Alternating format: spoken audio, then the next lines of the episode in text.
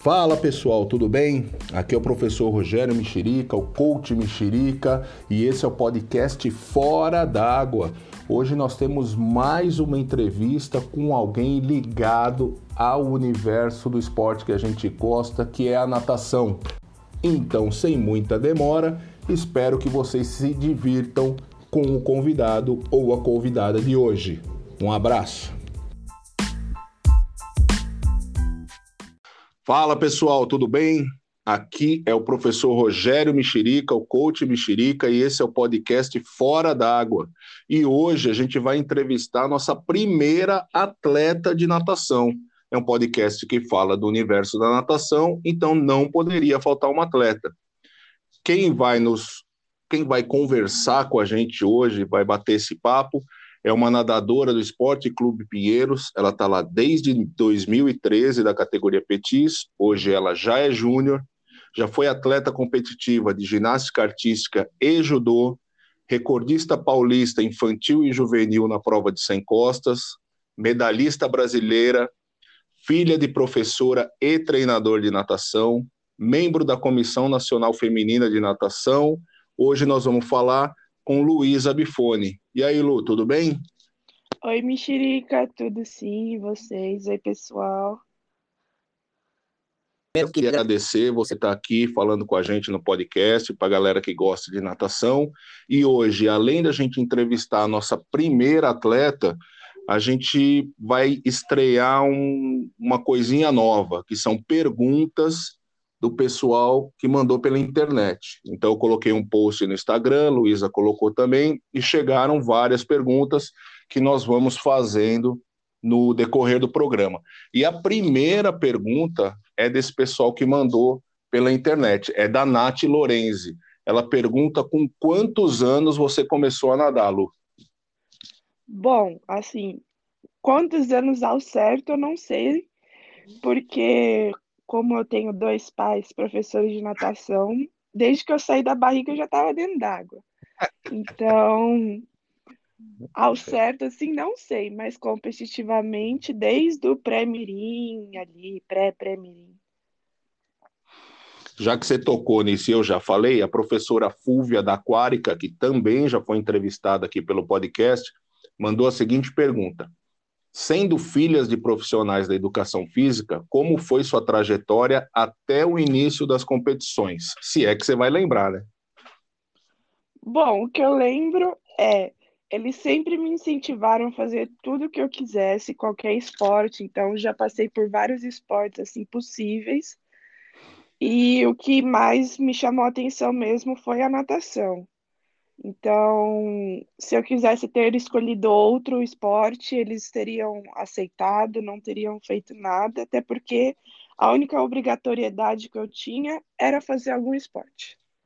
E você acha que por ser filhos de professores, isso te ajudou mais ou te atrapalhou mais no caminho até aqui?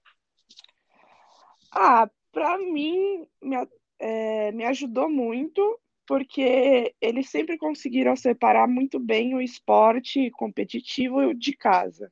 Então, em casa era assunto de casa, não era cobrança. E aí, na competição, às vezes me ajudava, às vezes me atrapalhava, mas mais me ajudou do que me atrapalhou.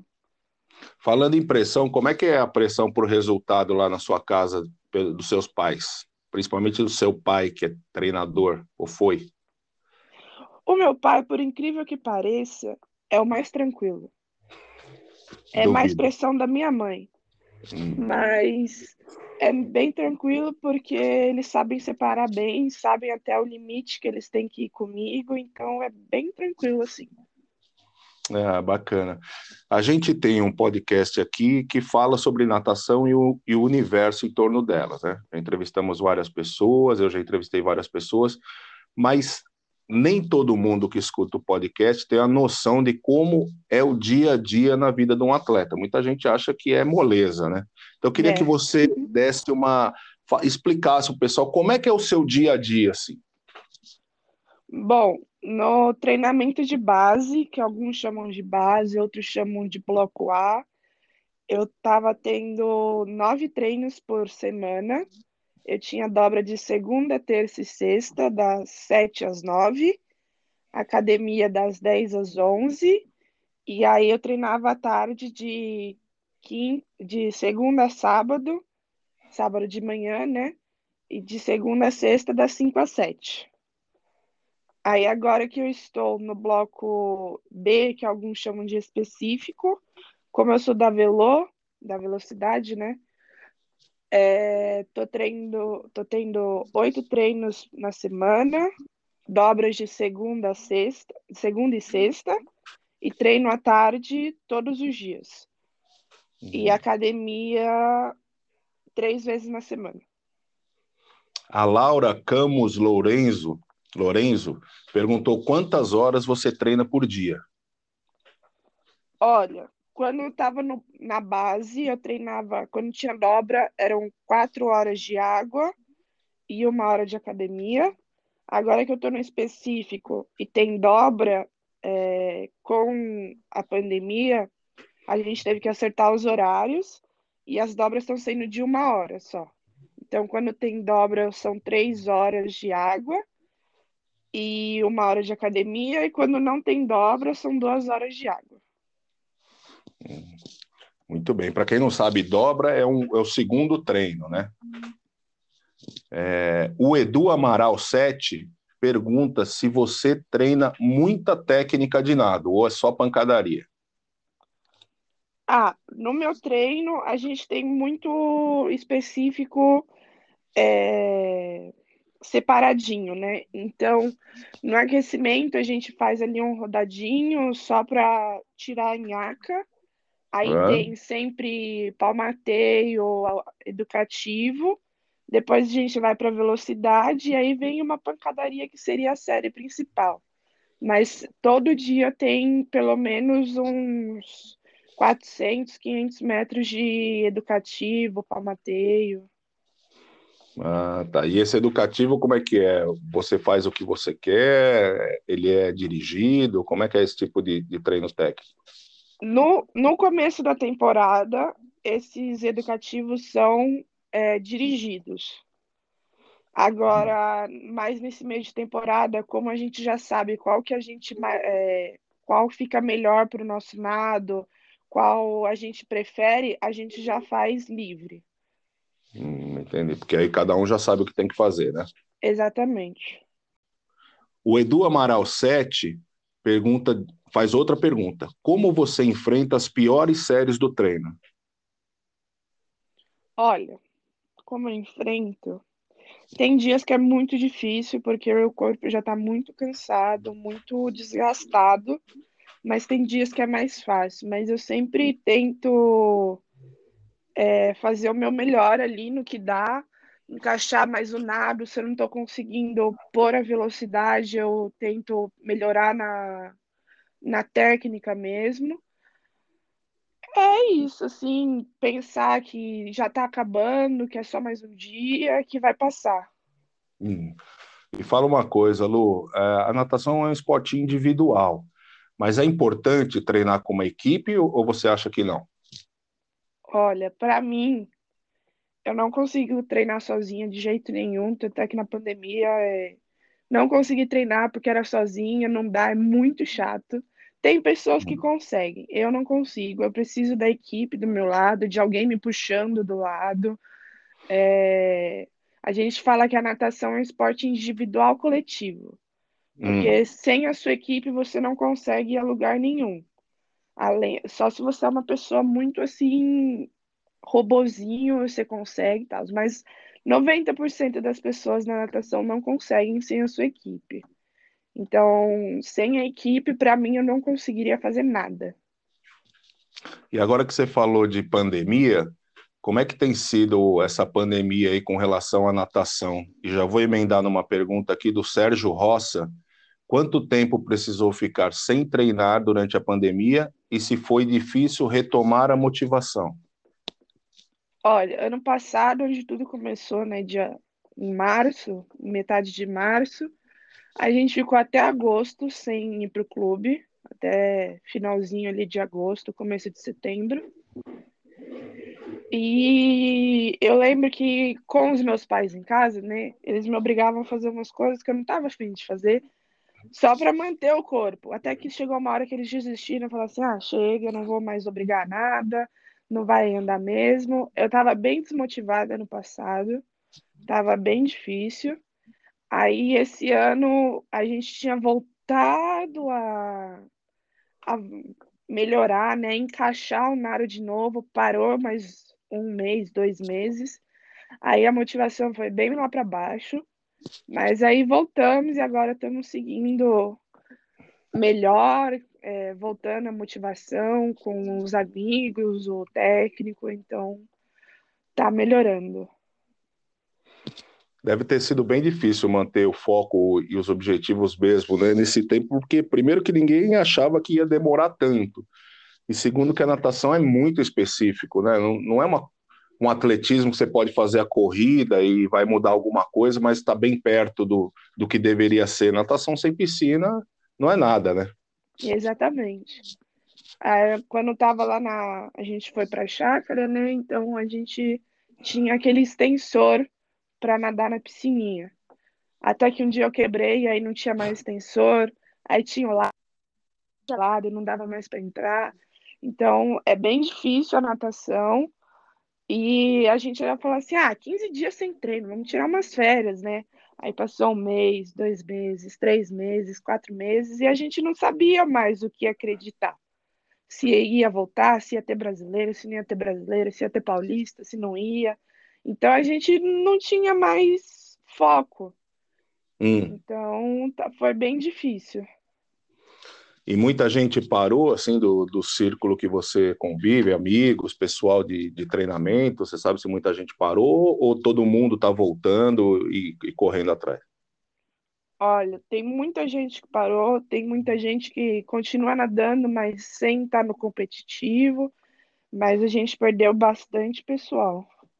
Hum, é dureza, viu? Vai demorar para retomar tudo isso aí. Vai. O, o Edu Amaral 7 faz uma nova pergunta. Ele pergunta se você realiza algum tipo de treino mental. Olha, eu realizo, na verdade não é treino é um treino mental, mas não é aquele de psicólogo.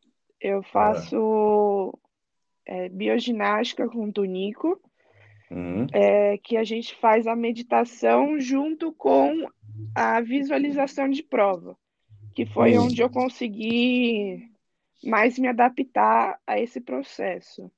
Então, agora eu estou tendo a oportunidade de ter esse trabalho com ele, que chama agora chama Estúdio no Flow. Uhum. É, e aí eu tenho isso com ele, além de ter a bioginástica, que é a movimentação de corpo, elasticidade, no final do treino a gente sempre tem a meditação para visualizar a prova. Ah, legal, mas isso é uma coisa do Pinheiros, né? Que o Pinheiros que oferece, não é uma coisa que você faz por fora. A gente teve dois anos no Pinheiros, 2018 e 2019. É. Aí com a pandemia não teve mais e agora eu tô tendo a, ele me chamou e tá te, eu tô tendo a oportunidade de fazer com ele no estúdio dele que está sendo online, né? Uhum. É, e para quem quiser é, chama Estúdio no Flow Online. Então, as, as aulas são online, demora ali uns 40 minutos e são sempre diferentes uma das outras. Ah, e, e no que que isso te ajudou? Olha, me ajudou muito na minha concentração, a meditação, né? É, o trabalho com o corpo, de saber até onde eu consigo ir com a elasticidade, conhecer bem o meu corpo, fazer umas alavancas, que ele chamava de alavanca, para me ajudar na movimentação, é, fazendo uns truquezinhos ali, fica tudo muito mais fácil. Uhum.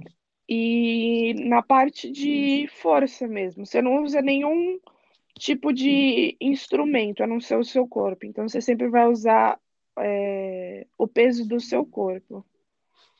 Ai, que bacana. Legal. Ah, vamos atrás para falar com o Tunico. Quem sabe ele dá uma entrevista aqui para a gente, explica legal isso aí, como é que é. Exatamente. Bom, Agora que parece que as coisas estão começando a voltar, a galera já está treinando, muita gente já está treinando, talvez não 100%, mas já muito próximo disso. Quais são os seus próximos compromissos e como está a preparação para eles? Ó, o compromisso mais próximo é o Paulista agora, que vai ser em Bauru. É, e depois a gente tem o brasileiro. Até o Paulista, eu vou ter uma tomada de tempo agora no sábado, dia 26, lá no Pinheiros. E depois vem Paulista e Brasileiro. E aí eu ainda tenho que fazer o índice do fim, que eu quero no meio de agosto. Legal. Mudando agora bastante de assunto, agora a gente já conheceu mais ou menos o dia, o dia a dia. Eu entrevistei aqui a Giovana Diamante e falamos sobre o Comitê Feminino de Natação Brasileira, e eu sei que você faz parte do Comitê Feminino, então eu queria que você falasse um pouco sobre esse comitê. Primeiro, quais são os objetivos? Por que, que ele foi montado? Então, o objetivo do comitê ele foi montado a partir de um post da Poliano Kimoto, que ela estava indignada com é, aquela escalação que teve quem ia para Portugal. Hum. Se eu não me engano, eram 14 atletas, dos 14 tinham duas mulheres e uma não foi, por escolha dela. Hum. E ela ficou indignada com isso e aí deu um, foi como um gatilho para gente, né? E ela, a gente criou isso é, prezando é, na igualdade de gênero, tendo mais oportunidades para as mulheres no esporte, porque todo mundo sabe que é muito difícil. Uhum. É, tanto na desigualdade como até no assédio que as mulheres recebem no nosso esporte, né? Porque a gente nunca está de roupa, a gente sempre está de maiô, sunquini, biquíni, então a, o assédio fica maior. Hum. E a gente quer isso, tentar ter mais igualdade nas mulheres, é, diminuir o assédio, porque muito das mulheres param o esporte por conta do assédio, é. e fazer, é, como posso dizer, projetos para menina que está na base ali no Petis conseguir chegar no, no alto rendimento. Uhum. Então é isso que a gente quer, ter mais oportunidades e ter uns projetos melhores para as mulheres. E que ações que o comitê vem tomando para conseguir isso? Olha, a gente já conseguiu um portal no CBDA para as pessoas relatarem seus assédios, né? assim uhum. a gente ter um, um controle a mais. E agora a gente está com um projeto de amadrinhamento, que são meninas do Juvenil Júnior e Juvenil, Júnior e Sênior e até as atletas, uhum. amadrinhando meninas do Petis e Infantil, que são as que ainda estão para é, alavancando a sua carreira, né? Estão começando a sua carreira. Então, a gente está com, com esse projeto de amadrinhamento, que você fica como se fosse uma madrinha mesmo, você vai lá e você conversa com a menina, é, aconselha ela algumas coisas, e é isso. É. E você, pelo que eu sei, já tem duas meninas que você é madrinha, né? Como é, como é que está sendo é, essa relação até agora? E se você acha que essa iniciativa é importante? E por que, que é importante? Olha, eu tenho duas, minhas duas menininhas lá, que elas são lá do Pinheiros, minhas petizum. É, tenho a Ania, que foi a primeira, e agora eu tenho a Cleo, que veio essa semana para mim. Hum. Elas são.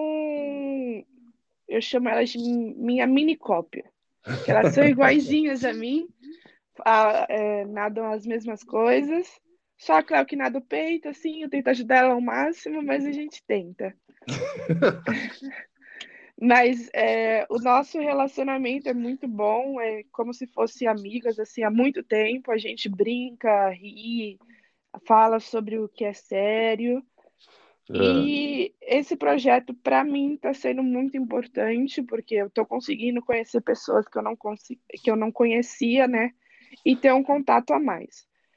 Para o comitê, e para as outras pessoas, eu acho importantíssimo porque você está tendo novos olhares do seu esporte. Então, você vai ver outras realidades, você vai conseguir ajudar uma pessoa a ficar melhor. Hum. Meu, bem bacana. Eu queria voltar um pouquinho. Você falou do assédio aí, e você falou que já tem um portal na CBDA sobre o assédio. Uh, a quantidade de meninas assediadas continua muito grande, tem aumentado, tem diminuído? Você sabe alguma coisa disso? Por ser um, um assunto muito difícil de ser relatado, né? No comitê também tem esse portal que você pode falar sobre o seu assédio anonimamente e a gente posta sem é. falar nome, sem falar, só relatar a história mesmo para as pessoas ficarem sabendo que ainda existe. Eu não sei dizer muito bem se tem muito ou se já diminuiu, hum. mas ainda tem bastante, até nas categorias, nas categorias mais de base do que das adulta. Isso é um, é um assunto muito, muito sério. Né? A gente tem que ficar de olho, os pais têm que ficar de olho, é um assunto muito difícil mas a gente tem que ficar bem em cima para que isso não aconteça. Isso não pode acontecer. Como a Luísa falou, é um esporte complicado, porque as meninas estão sempre de maiô, é, o contato físico é grande, então a gente tem que ficar prestando atenção mesmo. Pô, parabéns pela iniciativa, acho que é uma coisa séria e importante de. E aí eu vou te perguntar como é que como é que eu faço eu não, né? Mas quem tiver afim, como, como faz para entrar no comitê feminino ou para ter acesso a esse tipo de coisa e ações que vocês estão fazendo? Olha, para entrar no comitê, pelo que eu me lembre, assim, você tem que ser a partir do juvenil. Não, hum. é juvenil 1. E aí você vai entrar lá no, no Instagram do comitê, que é arroba comitê natação feminina. E lá vai ter um e-mail, você vai mandar o seu e-mail falando que você quer, falar onde, de, onde, de clube que você é, se você é ex-atleta, se você não é ex-atleta, a sua idade e, e o que você quer fazer lá, né? Então, é. tem o povo que é do administrativo, tem pessoal que faz as redes sociais, tem um pessoal que cuida ali da parte burocrática, outro pessoal fala ali diretamente com a CBDA e as confederações. Legal. Mudando de novo de assunto, então, bom, antes de mudar de assunto, quem tiver interessado, eu vou deixar aqui o endereço na descrição do, do episódio, e aí vocês clicam e, e dá uma olhada lá, é, é, legal acompanhar tanto as meninas atletas quanto os pais das meninas também é bacana acompanhar. Vamos Sim. mudar de assunto de novo. Você começou a fazer crossfit há alguns meses, né? O crossfit bombou aí, é, foi, foi para a crista da onda e você começou a fazer. Como é que você está se sentindo? Você acha que foi positivo? Te ajudou ou não na natação? E o que, que te ajudou? Olha, é, eu fiz crossfit ano passado, né? Por conta da pandemia, a gente estava sem academia no clube. E eu sempre fui uma pessoa muito forte que ganha massa muscular muito rápido. Então, eu ficar sem academia estava sendo muito difícil. E sem academia no clube, a gente falou assim, putz, vamos tentar em outro lugar. E aí meu pai tem um amigo que ele montou esse CrossFit, que uhum. chama CrossFit Itaim. E aí ele conversou e falou assim, ah, vai ser uma honra chamar a Lu, vir aqui. E eu fiz. Foi muito bom é, me ajudou demais, tanto na força quanto no fôlego, né? Porque lá sempre é muito intenso as coisas, você carrega peso, faz, tem que fazer rápido, então me ajudou nisso demais. Uhum. E nesse ano, voltando nessa mini pandemia aí, nesse mini, nesse mini espaço de tempo que foi, foram dois meses, é, eu voltei para lá. E aí esse ano a gente tinha o remo, que para é. quem não sabe é um, um, uma máquina como se você estivesse remando mesmo na água. É. Isso me ajudou demais, porque usa todos os músculos que eu uso na água, então as costas, o braço e a perna. E aí vem me ajudando bastante. E eu queria muito agradecer a eles por ter dado essa minha oportunidade aí de ter feito. Legal, muito bem. Nós vamos agora aqui para mais perguntas que vieram é, pela internet. A Kátia Tomanik, professora Kátia Tomanik, que também já foi entrevistada aqui no podcast, num, num episódio muito bacana, perguntou: Luísa, você já pensou em parar de nadar? Olha, nessa pandemia eu já pensei. Já eu até conversei com meu pai, eu falei assim, ai pai, acho que eu vou pro polo, porque o polo lá do Pinheiro sempre me chama, e fala assim, ah, Luísa, você não vai vir aqui não, e tal. Aí eu falei assim, meu, não tá dando, se parar de novo, como é que eu vou retomar, né?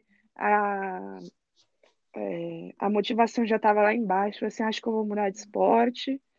Mas uhum. aí voltou, e aí eu voltei com a cabeça no lugar e pensei de novo, falei assim, não, é esse esporte que eu quero mesmo. Por ser muito difícil, é muito difícil, é muito complicado, mas é o esporte que eu gosto de fazer, é o esporte que eu consigo tirar minha raiva ali, e pegando esse gancho aí que você falou e de tudo que você disse sobre o seu dia a dia, se não gostar, não tem jeito, né, Lu? Não adianta alguém obrigar, e mas se não gostar do que está fazendo, não, não dá para ter resultado. Não, tanto na natação quanto qualquer outro esporte, se você não gosta, melhor não fazer, tenta outra coisa, faz outro esporte, procura outro negócio. Ah, muito bem. A Kátia também perguntou o seguinte: Luísa, você já pensou. Ah, não, isso aqui eu já fiz. Ei, burrão. É difícil conciliar escola com os treinos? Olha, agora eu tô formada, né? Mas, é... Mas quando eu estava na escola, é... meus pais sempre me colocaram numa escola que fosse não fácil, mas também não difícil, que desse para conciliar. E eu sempre tive escolas que sempre me apoiaram muito. Eu passei pelo Conte, pelo Radial e pelo pela Arcádia. Arcádia. Arcádia. E eles sempre me apoiaram muito no esporte. Falavam assim, minha mãe, ela, quando a gente ia procurar a escola, ela chegava, virava e falava assim: Ah, tem aula à tarde? A moça falava, tem. A gente já ia embora, porque não dá. Então, com esse apoio, eu faltava por conta de, de treino, por conta de viagem, né, de competição, e eles sempre me davam um grande apoio, fazia a prova depois, se tivesse prova, se não tivesse prova também não tinha problema, mas sem o apoio entre escola e atleta não dá, mas eu sempre tive, então foi muito bom, foi bem fácil de conciliar. E aí você se formou no terceiro ano, e esse ano você resolveu não fazer faculdade. Você, você... E por que, que você tomou essa decisão? Ah, eu tomei essa decisão junto com os meus pais, né? Meu pai ainda quer que eu, que eu vá estudar, mas minha mãe tá meio prendendo, assim, por conta da pandemia. Falar assim, que AD você não vai fazer, se for fazer é presencial. E eu escolhi para focar na natação esse ano para tentar o meu maior resultado aí, fazer o melhor trabalho que eu possa ter. Muito bem, vamos para outra pergunta aqui, da Nath Lorenzi. Aonde você pretende chegar com a natação? Olha, acho que assim, todo sonho de grande atleta é chegar às Olimpíadas, né? E a gente está fazendo esse trabalho aí para tentar, para começar o próximo ciclo olímpico, olímpico, né? Que são só três anos, é um ciclo curto, então tem muito trabalho aí pela frente para eu conseguir esse resultado. E quando a gente fala em Olimpíada, e é o que você falou, todo atleta fala, pô, eu quero chegar na Olimpíada. Mas eu acho que 99% dos atletas falam isso muito da boca para fora.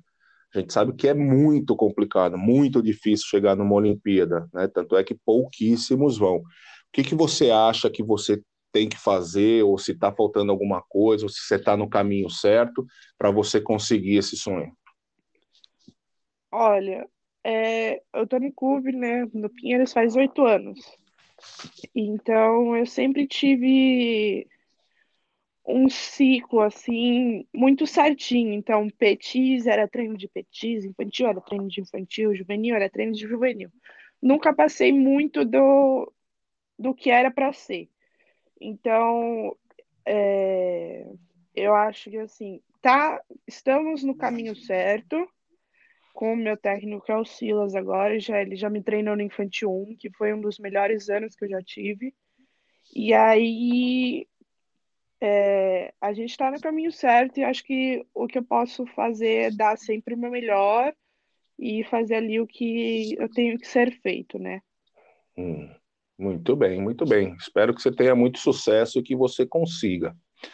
A Nath Lourenço pergunta também: quais atletas são sua inspiração no momento? Se é que Nossa. você tem algum. No momento, sim,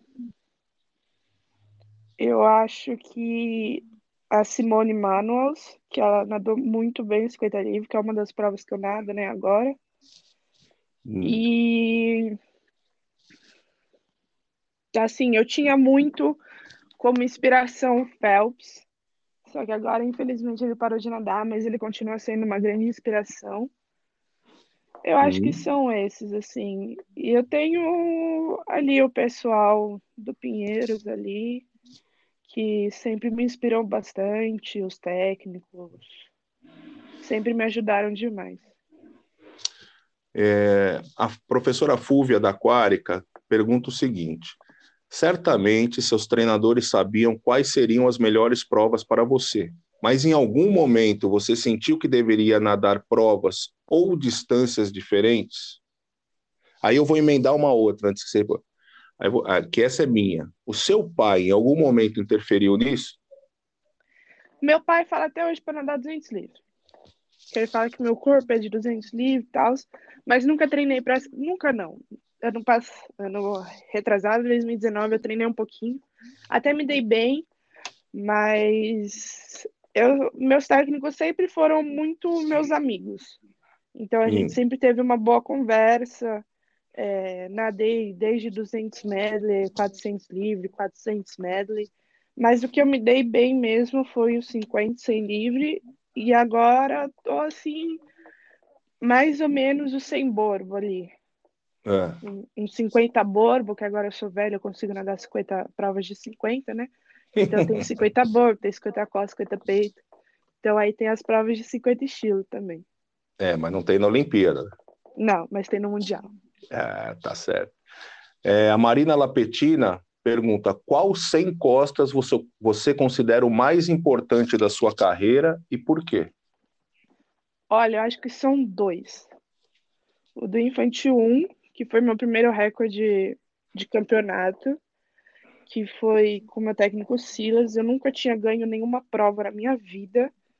E foi, eu lembro direitinho da sensação que foi lá no Centro Paralímpico. Era a minha primeira, primeira competição assim, como infantil, valendo Chico Piscina. É, e aí eu lembro que eu, eu do lado da Cibele, né, que era a minha companheira de, de prova, e eu nunca tinha ganho dela. Aí eu, eu lembro que eu passei, acho que atrás, não lembro, ou, ou na frente, assim, ou junto, acho que passamos juntos, e aí eu voltei. Só que eu voltei muito bem. E aí, hum. quando eu vi, eu tinha feito um 791, se eu não me engano, e o recorde era 18, alguma coisa. E aí, eu lembro até hoje que a mulher ainda falou a raia errada, e eu ficava, não, não é possível, não é possível, fui eu, fui eu.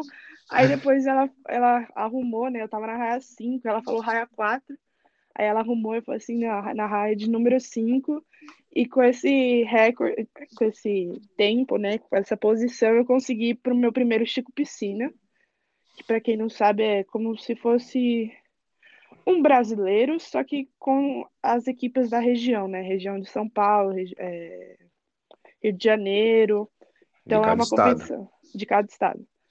É, então é uma competição um pouco mais séria, assim, todo mundo quer ir, que é muito legal também. E o meu segundo foi no Juvenil 1, é, que eu estava treinando com o Regis.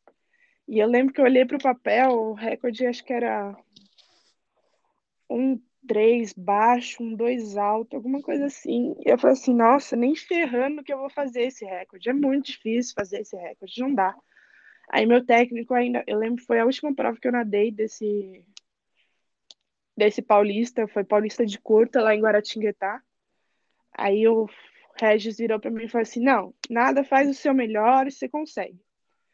Aí beleza, eu fui, fiquei eu tava um pouco tensa, porque assim, era a minha prova principal naquela época. Então eu tava tensa, eu falei assim, ai meu Deus, eu, eu preciso fazer alguma coisa e tal.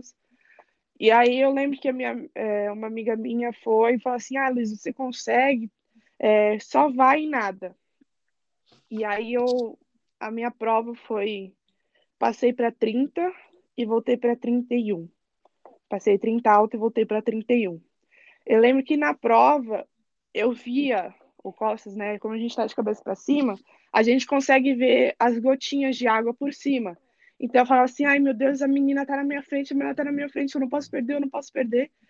E aí, quando eu vi, olhei pro placar e falei assim, nossa, um, dois. Ai, eu não lembro os centésimos, acho que foi um, dois, quatro. Eu falei assim, não, não é possível. Eu olhei pro meu técnico, ele olhou para mim, eu não tava acreditando. Foi o meu primeiro recorde paulista e com esse recorde eu consegui meu primeiro meu primeiro troféu de índice técnico e, e performance, né? Então, é. para mim, esse daí foram os meus dois sem costas mais importantes. Muito legal e, e ver como as coisas marcam, né? Isso, isso é muito legal do esporte. Te defende o esporte muito por causa disso, por causa dessas emoções que você vai levar para o resto da sua vida, né? Uhum. E mais uma pergunta que é da Evelyn Ramos. Ela fala assim: Você nada muito. Como eu faço para ser como você? Olha, como faz para ser como eu? Acho que assim, não tem, né? Porque cada um é cada um. Então, acho que é sempre dar o seu melhor, assim e tentar fazer o que dá para você ser feito, tentar se motivar ao máximo que der, ter um técnico do seu lado que te motive também. Mas cada um é cada um, eu não acho assim nada muito bom, assim, acho uma pessoa normal. E é isso. É isso aí, pessoal. Para quem conhece a gente, tanto eu quanto a Lu, a gente fez uma brincadeira aqui de, de, de podcast, então foi um combinado. Uh, esse podcast me deu a oportunidade de entrevistar minha esposa como a primeira mãe de atleta e agora minha filha como minha, a primeira atleta. Então, para quem não conhece, sabe que a Lu é minha filha e a gente combinou que eu ia fazer perguntas como se não a conhecesse, ela ia responder como se eu não fosse seu pai, mas foi uma coisa muito, muito bacana para mim poder fazer é, esse episódio com a minha filhotinha do coração, né, filhotinha? É, papai. então é isso. Lu, queria te agradecer demais, não só pelo podcast, mas pela pessoa que você é, pelos esses anos que a gente tem junto e pela nossa relação. Queria que você falasse o que você quisesse agora aí para a gente encerrar esse episódio. Ah, eu queria primeiro te agradecer, né, porque por ser meu pai, sempre ter me ajudado. Muito legal, demais. por sinal, muito legal. E agradecer essa oportunidade, mandar um beijo aí para as minhas filhotinhas aí, minhas pequenininhas, a Cleo e a Ania. E falar que tem muita coisa ainda pela frente, que a gente vai batalhar demais. Eu sempre tive de você e da mamãe. E é isso. Tá joia. Pessoal, pessoal que ficou ouvindo até o final do podcast, queria agradecer. Queria agradecer quem mandou as perguntas. Daqui para frente, uh, nós vamos tentar fazer isso, colocar o próximo entrevistado e quem tiver pergunta, manda.